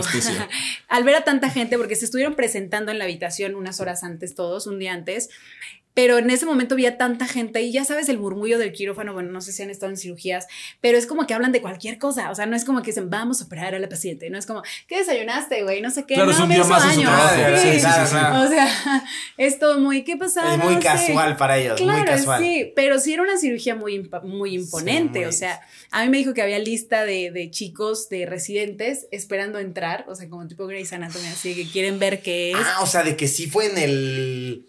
No, te- no tenemos En eso de México la de la galería. No hay eso de las películas, Ojalá tipo si hubiera. estadio. Porque en las películas eh, nos enseñan que Se es un estadio. Ajá. Sí, Sí, sí, sí. no, pero sí daban su ronda, o sea, sí entraron y salieron varias personas. Y entra este lado de que, pues yo al ver a tanta gente con el murmullo dije, tengo que decir algo, porque sí había mucha incertidumbre también, o sea, no estaba tan casual el asunto. eso Ok. voy. Ya. O sea, estaba todo más así, tienen la sangre, tienen esto, que... A mí, eh, yo perdí tres litros y medio de sangre durante la cirugía y tenemos cuatro, pero me los repusieron todos. Sí. Wow. Hola, porra. Ahí es donde sirven todas las personas que donan sangre. Eso O quiero decir, y eso es lo que quiero decir, la importancia de donar sangre. Ugh. muchas personas lo ven como alguien te buscamos donadores y solo de ver los requisitos dices, güey, no, porque sí da mucha flojera el tema de ir a donar sangre. Da hueva, da hueva. Sí, muchísimo, yo lo sé. Pero ya cuando te enteras de que eso hizo la diferencia en una persona, o sea, pues es que de alguna manera estás salvando Claro, una vida, o sea, es claro, cierto. claro. Por ahí las campañas no son tan buenas de la gente que pide que done sangre, porque solo te piden, para fulanita a las 8 de la mañana, tal. Y es como que dices, "Ah", pero bueno, ya, si te das cuenta que puedes salvarle la vida a alguien, está padre. O sea, un- uno como persona saludable, llamémosle, ¿cuánto puede donar? La verdad, no tengo idea cuánto puedes donar, pero sí, a ver, hay que Creo, buscar creo cuánto que son puede. 200 mililitros. O sea, es 200 una litros bolsita. te sacan una, Una Coca-Cola 200 chiquita. Ajá. Sí, pero este, o sea, después de que tienes que desayunar bien y comer bien para recuperarte. O sea, no puedes donar tantas veces al año. Y o sea, tú límites tres litros y medio. durante la cirugía. Es una coca de la de albañil. De una O cosa. sea, dense cuenta cuántas y personas solo tienes cuatro litros eso. de sangre, ¿no? En el cuerpo. ¡Qué horror! Sí, o sea, te- no, no, no. te- toda la sangre con la que viviste tantos años se fue y Ya, entró sangre nueva. No sé de quién tengo. O Sangre de otras tú tienes personas. sangre de quién sabe ¿De quién. quién sabe quién? Guau, Eso es lo más cabrón. Está cabroncísimo. No, entonces me abren Oye, de oye, este y- lado. y, y perdón, ¿tu, tu tipo de sangre era común? Era. B negativo, sí, sí, sí. No, B positivo, perdón. B positivo. No, todo muy bien. O sea, hasta eso no fue tan complicado porque hay gente que no encuentran el tipo de sangre. Pero no sé si sabían que para donar sangre hay, hay un banco. O sea, no es como que esta persona necesita sangre y si yo la tengo, yo voy. No, cuando se dona sangre es para recuperar la sangre de otras personas. Entonces, si la gente tuviera la cultura de donar sangre como periódicamente porque quieres, porque la quieres regalar, Sí. estaría muy padre. Estaría muy padre porque de Ah. verdad salvas a muchas personas. O sea, y tú puedes ir a un- cualquier hospital. Mira, si un fin de semana no tienes nada que hacer, de No verdad chupaste. recomendarías el que digas, hoy voy a donar sangre. O sea, Pero si ya te tatuaste, valió burger, ¿no? No, hay, hay ¿O es un tiempo, hay un Sí. tiempo, no, o sea, de hecho creo que es un año de que te hayas tatuado nada más. Antes Ah. decían que ya te tatuaste y te chingaste. Al- yo- ¿no? yo creía hay eso. muchos rumores Yo Precisamente pero es mejor bueno que te informes para claro. que un Ah. día puedes, oye, sí, ¿no? Órale. Y estaría muy Ah, bueno, está o sea, bueno. porque de verdad la donación de sangre sí es algo que salva vidas, pero no lo podemos dimensionar por esta situación Claro. de que dices, "Oh, ya me tatué, nada, bye. O sea, ya esto, o los requisitos son tan específicos que si dices, oh, ya llegas al 18 y dices, güey, porque sí son muchísimos. Y saber que tiene efecto secundario, que después tienes que comer bien, que Pero tal vez te cero, o sea, pues así. te mareas Pero- tantito y ya, ya te desayunas rico y ya no pasa nada. O sea, no es tan grave. Pero imagínate, bueno, tres litros y medio de sangre. Yo tengo una prótesis, de hecho, en el corazón, porque el tumor estaba tan pegado. O sea, de hecho, me rompieron la costilla de aquí arriba. Ahí se ve. Para que se despegara, ¿o qué? La rompieron para entrar. Ah, Porque esto está dentro de mis costillas y las costillas claro. son como una rejita, ¿no? Entonces, o sea, ahor- ahorita ya se regeneró. o- esta sí quedó así. Ah, Y la de acá, la flotante, también la rompieron y esa sí se mueve.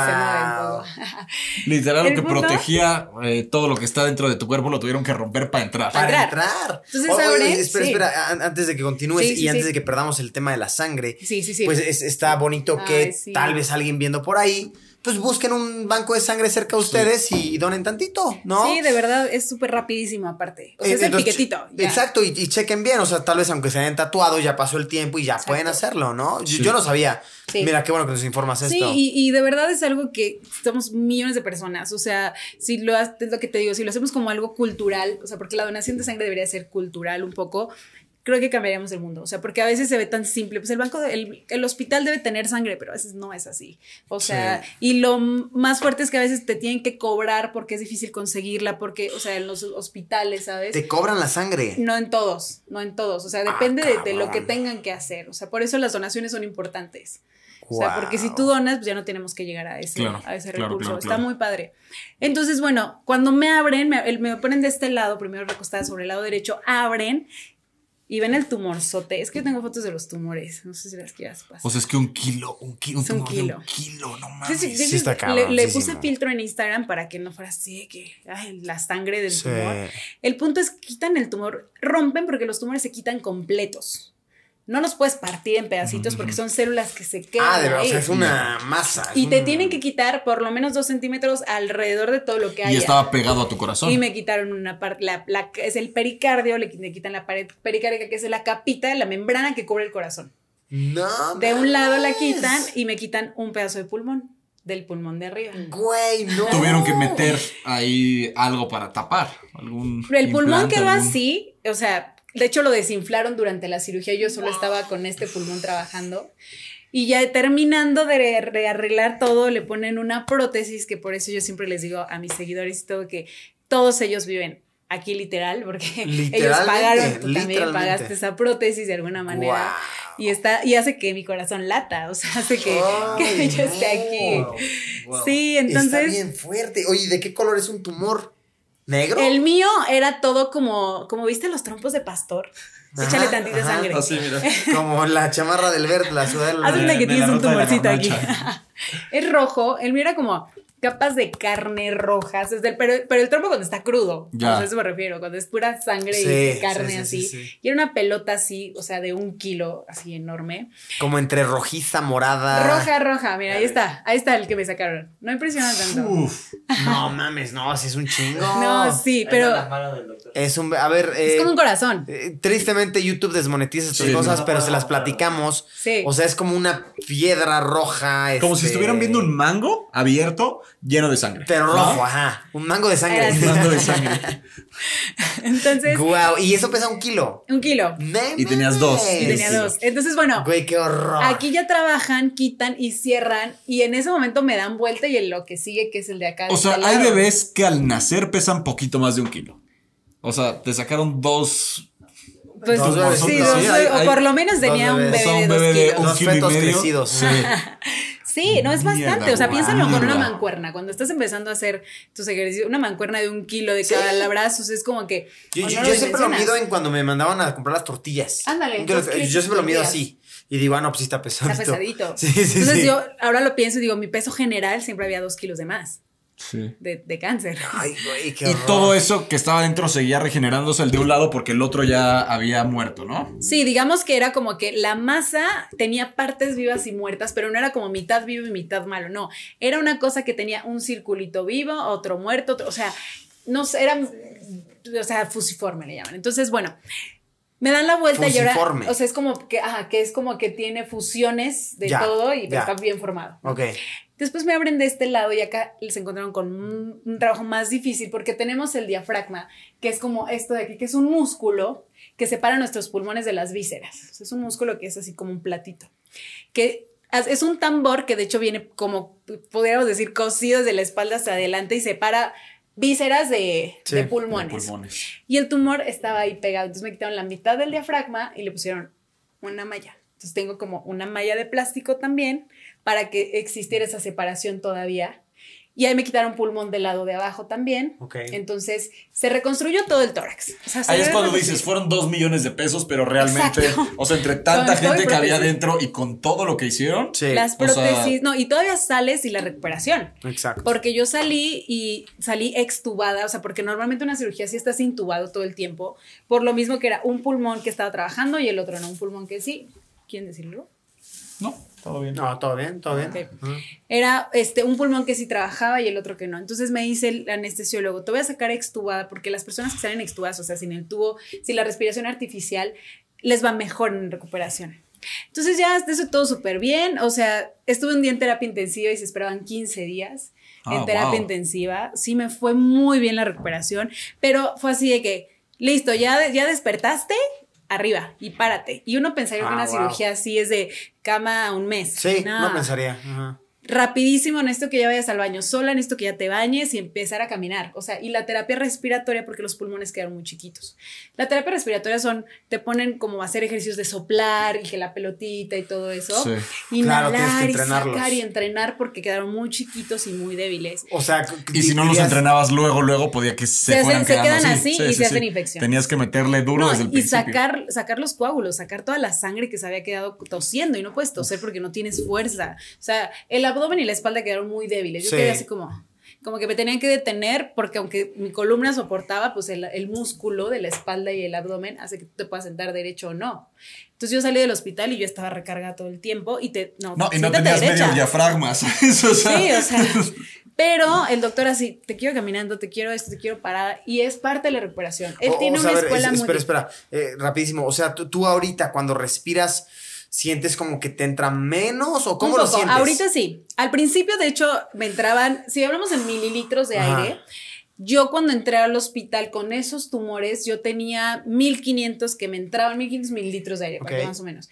A Cristian le entran 5000, o sea, para que más o menos te des una porque está idea. grande, es un gran hombre. Eh, pero ustedes en promedio, pues les entrarían unos 3000 a 4000 mililitros. O sea, una inhalación la sentías más corta. Claro.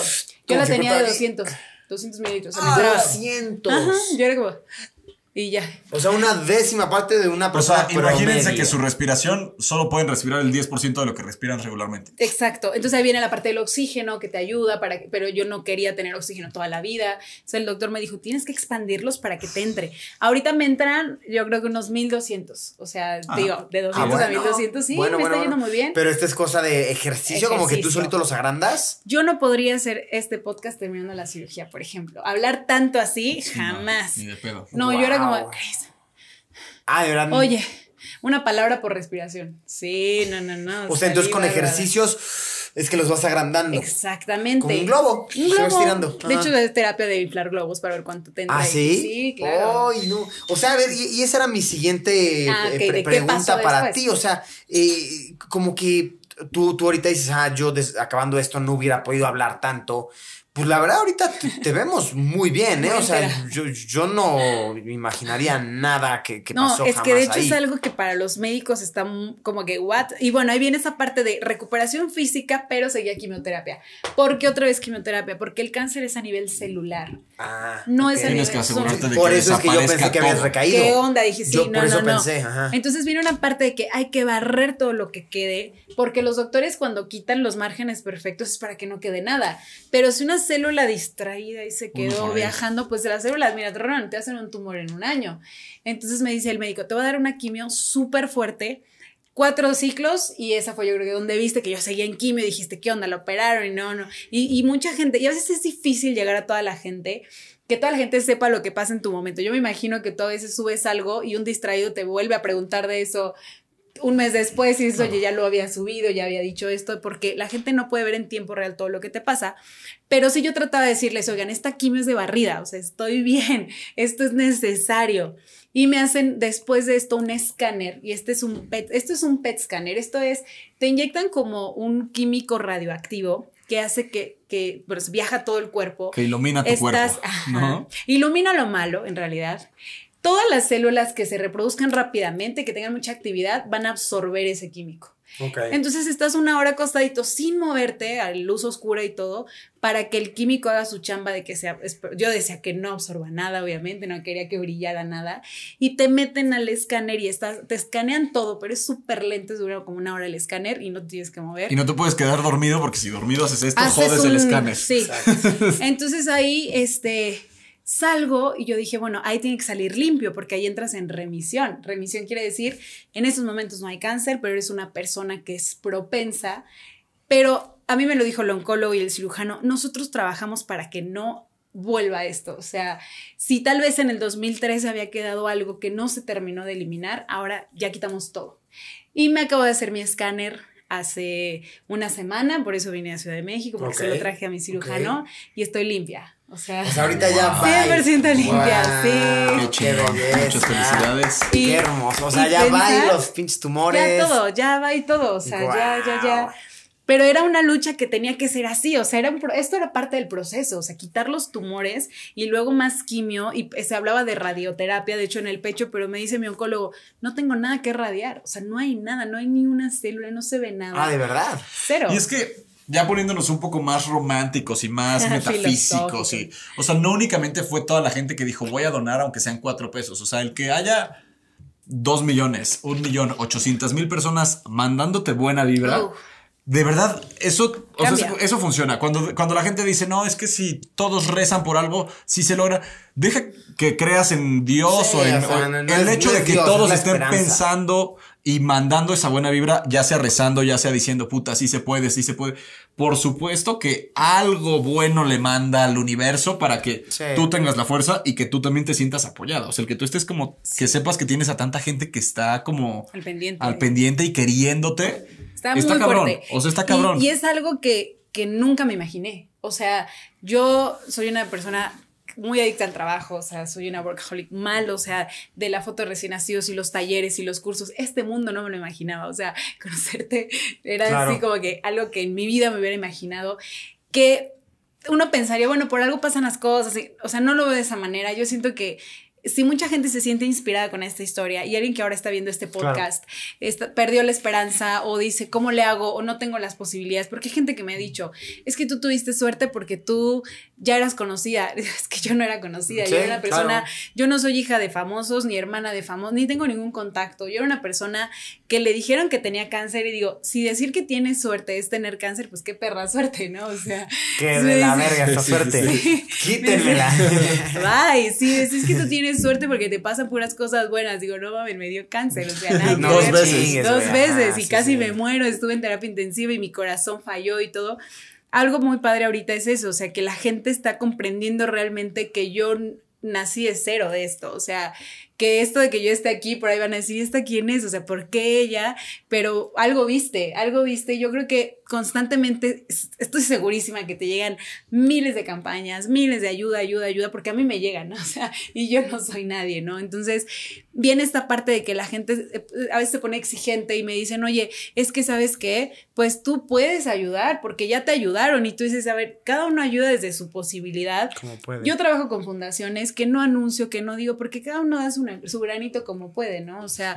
Como decimos, si mañana puedes donar sangre, o hazlo. Sea, ayuda, ayuda a alguien. Ayuda y listo. Y si tú lo puedes promover, está padre también, porque en un momento yo me acuerdo que vi un video tuyo que hablabas de esto, de, de que la gente este, se queda siempre como con lo malo, ¿no? O sea, cuando te pasó la de la botella con o sea, eh, así vivimos y yo creo que ya estás acostumbrado a muchas cosas.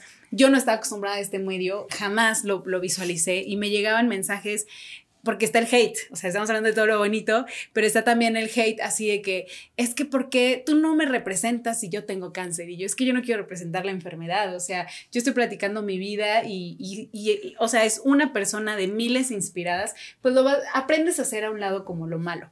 Claro. Pero si viene esta parte de la exigencia, así de que, Rey, ahora tu responsabilidad es salvar al mundo. y digo, yo qué más quisiera, porque yo sí estoy en contacto con muchas personas enfermas y trato de guiarlas, trato de ayudarlas pues el canal de YouTube es para eso. O sea, esa es mi aportación en primer lugar. Sí, pero tampoco soy bellota de las chicas superpoderosas. ojalá pudiera. No, mames. Y está muy difícil. Y, y, y así como me exiges a mí, deberías exigirle a las personas que realmente tienen que hacerlo, ¿no? Sí, o que tienen, porque una cosa es tener y otra cosa es poder. No, sí, pero los que, tienen que hacerlo son los que controlan el país. Claro, o sea, si tú puedes ayudar, o sea, el hecho de que puedas, que tengas los medios, no, no te obliga a hacerlo. Y la gente está confundida con ese lado. Entonces, a mí me gusta mucho ayudar y platicar y subir historias y hacer lives y no sé qué. Y, que la gente se sienta inspirada a no perder la fe. Yo creo mucho en la energía. Yo no voy a hablar de que Dios, que si esto, que, o sea, porque cada uno cree en lo que quiere. Pero yo sí estoy segura que existe algo más fuerte que nosotros, o sea, algo que, que, no que controla, pero sí que ayuda, ¿no? O sea, que, que hace que te sientas mejor. Yo tuve días donde le dije a Cris, ¿sabes qué? Ya no quiero nada. Duérmanme muchas veces, incluso en la cirugía, tuve días, crisis de dolor, porque esa cirugía hasta la fecha me duele, o sea, es muy doloroso todavía. Y yo le decía, que me induzcan a coma, o sea, yo no quiero sentir, denme, denme morfina, o sea, no quiero, ya, que se acabe pero de repente se te pasa. Y ahí es cuando digo, si existe algo, o sea, y pueden ser las ganas, puede ser tu coraje, puede ser la gente, como tú dices, o sea, la gente que te ama y está ahí esperando, porque esto se hizo así de que Cristian hacía lives y decía, estoy este, aquí ya me acaba de hablar el doctor, sacamos el primer tumor y todo el mundo, wow, o sea. Pinche Super Bowl ahí. Ah. eso sí lo hubiéramos, hubiéramos pedido patrocinadores. Exactamente, güey. Eso se puede haber transmitido también. Cerveza Tecate. por HBO, pero sí, o sea, la gente ve esta historia muy transparente y yo creo que tuviste eso, Ari lo vio, o sea, yo voy enterando de esto de, de Ari que, que ella te, te había platicado y está muy padre porque creo que ese era el mensaje. Yo creo que una persona cuando va a hacer una campaña o cuando quiere pedir ayuda, hay que saber pedir ayuda. Todo hay que saber hacerlo. Y no es que yo estudié cómo hacer una campaña. Bueno, sí un poco me vi sus videos y todo, pero más bien era desde el punto, ¿qué quiero transmitir? O sea, quiero decirles, no me quiero morir o quiero decirles quiero vivir, porque son dos cosas totalmente diferentes. Muy diferentes. Una es como me estoy aferrando Claro. a la burger y la otra es como, güey, me ¿Quieres? mama esto. todavía sí, falta, o sea, sí, Me sí, encanta claro. y doy para mucho más. Claro, entonces la gente hizo una inversión en mi vida. A veces me veían así triste por algunas cosas y había gente que me da mucha risa que me ponen, para eso no pagué, así. Yo te quiero ver bien y está muy padre. Porque Al final, al final se volvió parte del entretenimiento, porque sí, ya ver Sí, redes sociales, padre. o sea, es pues, realmente la gente lo hace para entretenerse, sea bueno, sea Sí. malo. Y sabes que este año vivimos cosas muy culeras todos, o sea, el- Claro. la gente perdió trabajo, perdió familia, perdió amigos.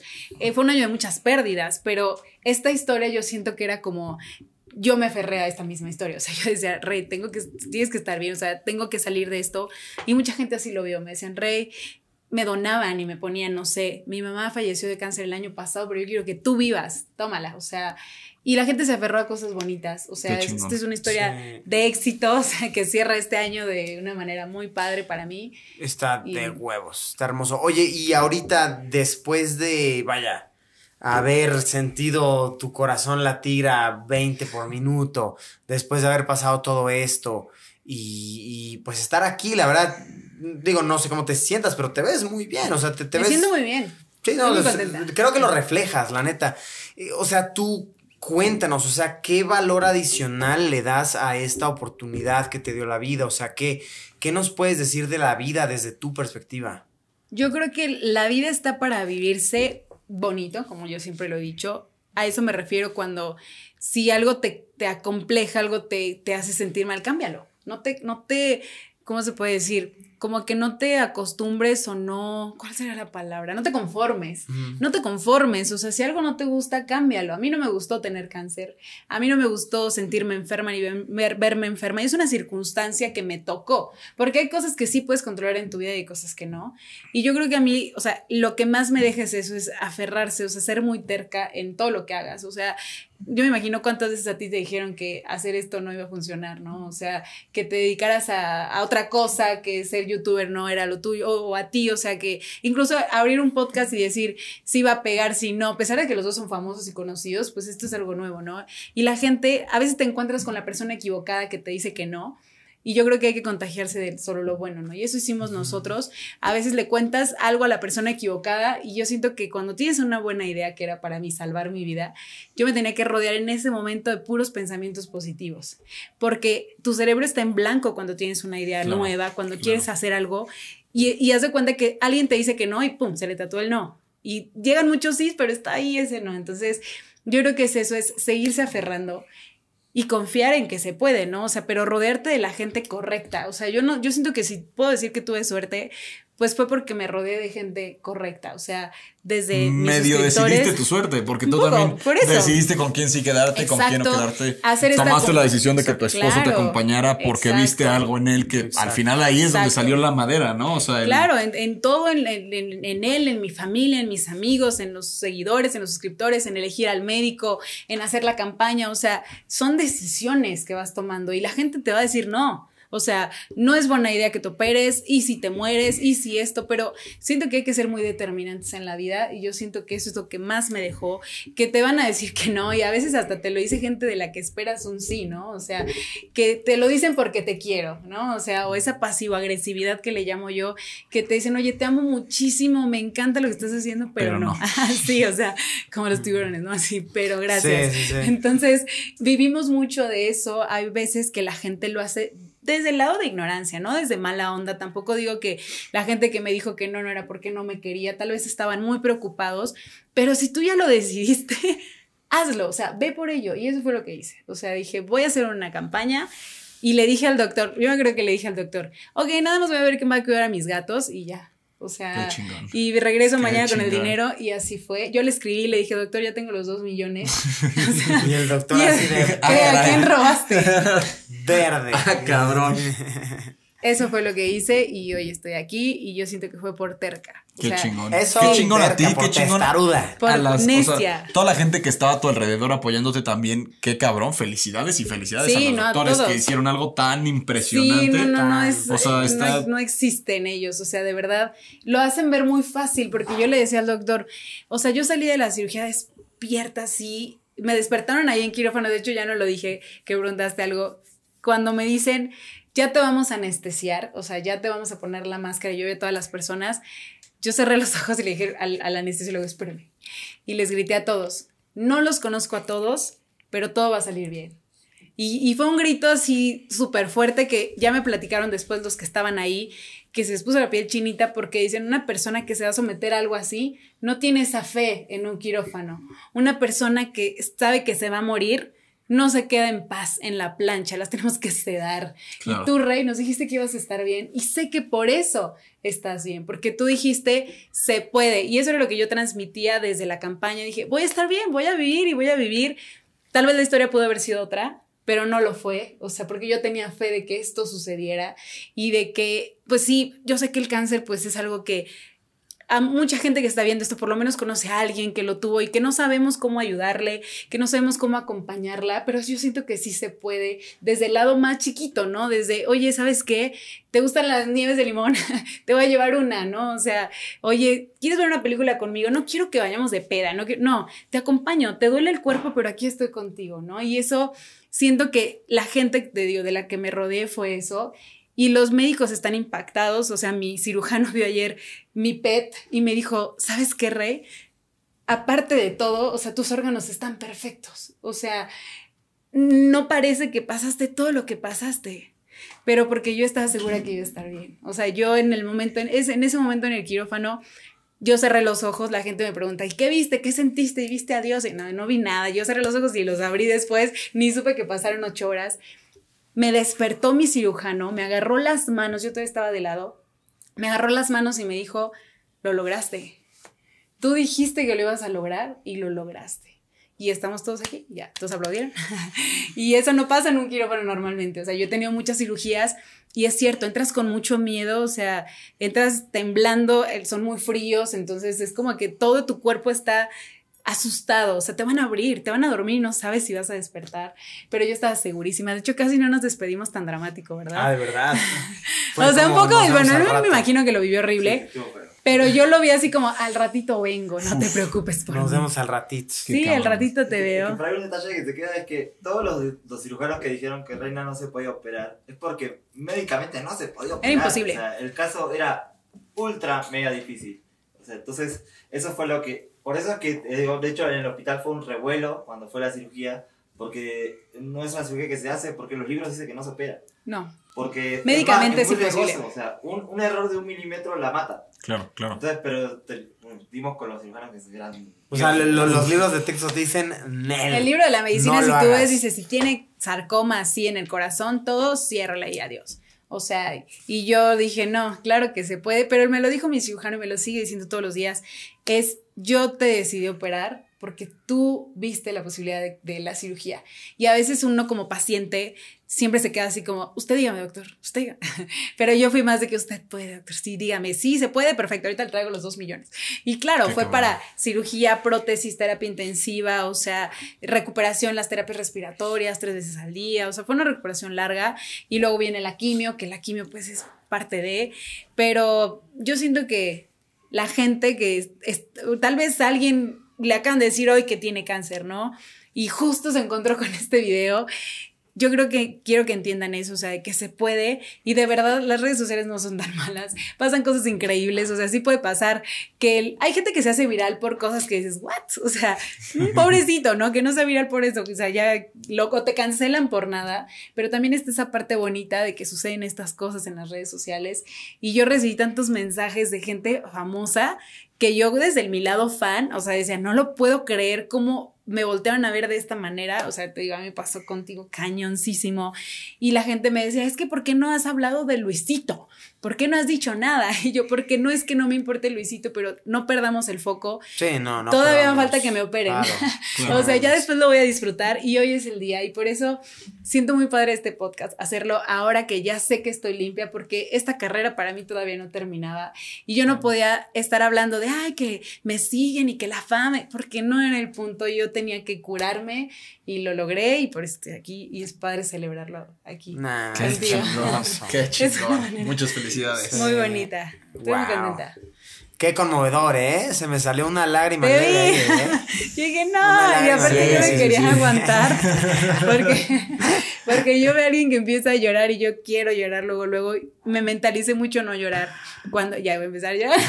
cuando, cuando yo cuento esta historia, cuando estás así, que tienes una cámara y tienes las luces, se te guarda un poco el sentimiento, ¿sabes? O sea, es como que estás trabajando. O sea, tú estás trabajando, está- estamos haciendo algo. Pero cuando te acuerdas de todo lo que pasó, le digo a Chris, yo mm, a veces no lo puedo creer que fui yo. Y, y me pregunto, digo, ¿cómo en ese momento de la película de Cars, me acuerdo mucho, cómo tuve la fuerza para gritarle al médico que esto no andaba? Después Claro. del hospital, o sea, tenía tres ¿Cómo monitores, respiraste? o sea, tenía tres monitores, ya no solo uno, tenía electrodos por todo el cuerpo porque no se podían perder eso. Yo no sé cómo pude levantar la mano y cómo él lo dice, o sea, si yo hubiera estado dormida, ¿no? O sea, me quedo ahí. Y nadie hubiera sabido por qué. ¿Y qué les salen a decir a los familiares? Pues fue un paro, ¿no? Y ya, o sea, Sí, que eso pasó. Pero ese mensaje que dices, o sea, que le recuerdas a la gente como, a ver, no es que yo sea, o sea, yo no estoy del lado del- de, lo súper chingo, o sea, yo era alguien, pues como cualquiera, cualquier o sea, como que de verdad se pudo, o sea, Se pudo. es como, la gente podrá ver a Luis y puta, es que Luis es famoso. Y es- Sí, sí, sí, pero sí, Luis hace 10 años estaba Exacto. tomando clases en una escuela igual que todos y Exacto. Ricky Martin hace 40 años, no sé cuántos años tenga, hace tantos años. O sea, no es que sea una persona especial, alguien que Dios dijo, ay, pum, no, o sea, Qué padre es alguien nacer que, con estrella, que dijo, pum, o sea, vamos a, tú, tú, tú encontraste todas las herramientas porque se pueden encontrar todas las herramientas y se puede tener esa, esa energía y esas ganas y que si no, si hay días que no la tienes, normal, está bien, o Sí. sea, a todos, a todos les pasa, pero el ejemplo de que cualquier persona puede lograr el conseguir de la noche a la mañana dos millones de pesos Sí. para salvarse. De verdad está que cabrón. sí. Pero Está hay que cabrón. saber hacerlo. Hay que saber hacerlo y eso es lo difícil. Lo dijiste perfecto. O sea, es algo que yo quiero transmitir a la gente y me cuesta que la gente lo entienda. Porque a mí me han dicho, es que qué fácil porque tú ya eras youtuber. Digo, no inventen. O sea, ¿youtuber de qué? O sea, si de Sí. verdad yo empecé con una camarita y veían los videos, Cristian, mi hermana, mis, mi papá, mis hermanos, y ya. O sea, yo tenía 17 vistas en el 2015, ¿no? Y de repente haces las cosas mejor, porque eso se trata de mejorar. O sea, de repente dije, voy a hacer un mejor video. Me voy a sentar frente a la cámara, voy a iluminar de esta manera y te compras tu lucecita y mejoras un poco tu cámara y, te, y piensas, porque hacer un video, para mí por lo menos no es nada fácil. O sea, yo tengo que, ¿qué voy a decir? ¿Qué voy a hablar? Y viene la edición y si dije esto, o sea, hay un trabajo. Y yo siempre lo dije, o sea, la suerte también se trabaja. La suerte no, no, no, nada más llega. O sea, todo esto se dio por una serie de acontecimientos mágicos, claro que sí, pero también de esfuerzo, como dices, o sea, ¿quién era yo? O sea, yo la verdad era una fotógrafa de bebés, nada más, o sea, con posándolos y ya y de repente me dicen que tengo cáncer y estoy hoy aquí, ¿no? O sea, así, así gira el mundo, pero hay que estar Encontraste la preparados. magia. La Encontré encontraste. la La, magia buscaste un chingo y la Y, encontraste. y- y fue de buscarla. Fue de buscarla porque las cosas no llegan estando sentados en tu casa. O sea, no llegan las cosas. O sea, yo sí creo en los milagros, pero los milagros no suceden. Los milagros se trabajan. Los milagros se buscan. O sea, yo sí creo en que a veces se ve algo imposible, pero yo siempre he dicho, o sea, lo imposible sí es posible si se cree con el alma. Y no basta con creer, basta con hacer. Y creo que eso hicimos. Hicimos magia y pues hoy estoy aquí Qué chingón. haciendo magia. magia. Creo que es un excelente mensaje para, Sí. para dejarle a la gente para terminar. O sea, como esto es todo lo que se les tiene que decir.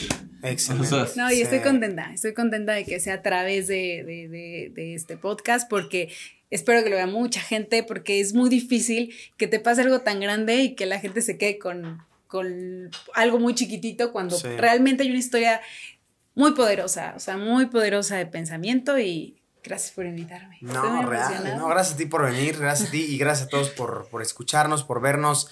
Eh, si quieren seguir más el caso de Rey, dejarle amor, dejarle Sí. algo positivo que es, que es muy o aventarse valioso. la historia completa, porque la historia ya está Ah. documentada. O sea, ya la escucharon ahorita, Sí. pero, pero la pueden ver Con evidencias. paso a paso. Sí, y pueden sentir todo. un poco de todo lo que pasó en, en realidad. Se, les dejamos aquí abajo en la descripción los enlaces para, pues, para las redes de Rey, Ay, ¿no? sí. Por si gustan ir ahí a, a dejar un mensaje bonito. No, muchas gracias. eh, mu- muy, chulo. Eh, de igual manera, digo, no, no sé si ahorita tengas alguna campaña que continúe, me imagino ya no. No, de hecho ahorita ya es retomar mi vida, o sea, Exacto, ya estoy ya, a trabajando súper bien. Este, saqué un, un proyecto que se llama Resiliente, que es como una tienda en línea que me acuerdo que la palabra resiliente, o sea, ya Sí. existe como tal, entonces cuando dice resiliente, pues fue como que quedó perfecto y estoy trabajando en eso y, y en muchísimas cosas que pues ya van a, van a ir descubriendo. Creo que lo importante ahorita es retomar, o sea, no tanto donde me quedé porque esto no es que se olvida ni se borra, pero empezar a vivir con esto, o sea, empezar a Sí. salir con esto y si se puede. Y es, es un muy buen momento para arrancar a través de... Gran este momento podcast. para arrancar. Y bueno, a todas las personas que nos ven, si hay alguien por ahí que pues igual recibió una mala noticia, la está pasando mal, pues eh, les, les mandamos mucho ánimo, mucha, mucha fuerza, de verdad. Sí. Eh, vayan por su objetivo, no hagan que los milagros sucedan. Eh, y de igual manera, eh, si, si alguien viéndonos por ahí se motiva a, ayudar como pueda, pues ya saben, o sea, donar sangre Donar ayuda sangre. a quién sabe quién, pero pues puede llegar a ayudar.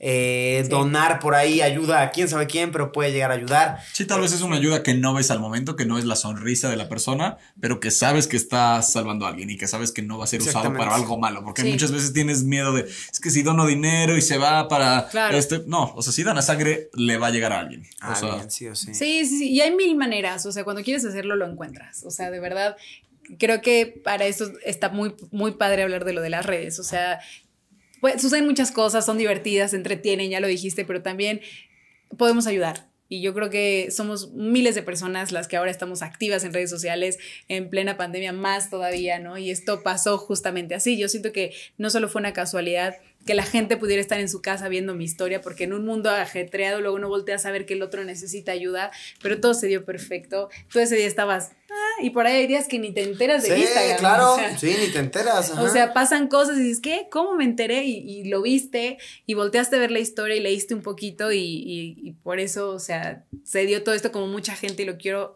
recalcar una vez más. Gracias. Gracias a todas las personas que, que ayudaron, no solamente donando, compartiendo. Yo lo dije, todo suma, o sea, no, no era solo de dinero, la gente que tuvo pensamientos positivos, como le decías también, o sea, todo- todas esas personas hicieron que yo esté aquí, o sea, mi prótesis la pagaron ustedes. Perfecto. Muchísimas gracias. Qué belleza, qué hermosura, qué belleza. Pues Muchas amigos, eh, no, no queda más que agradecerles. Eh, con esto concluimos esta edición de En Cortinas.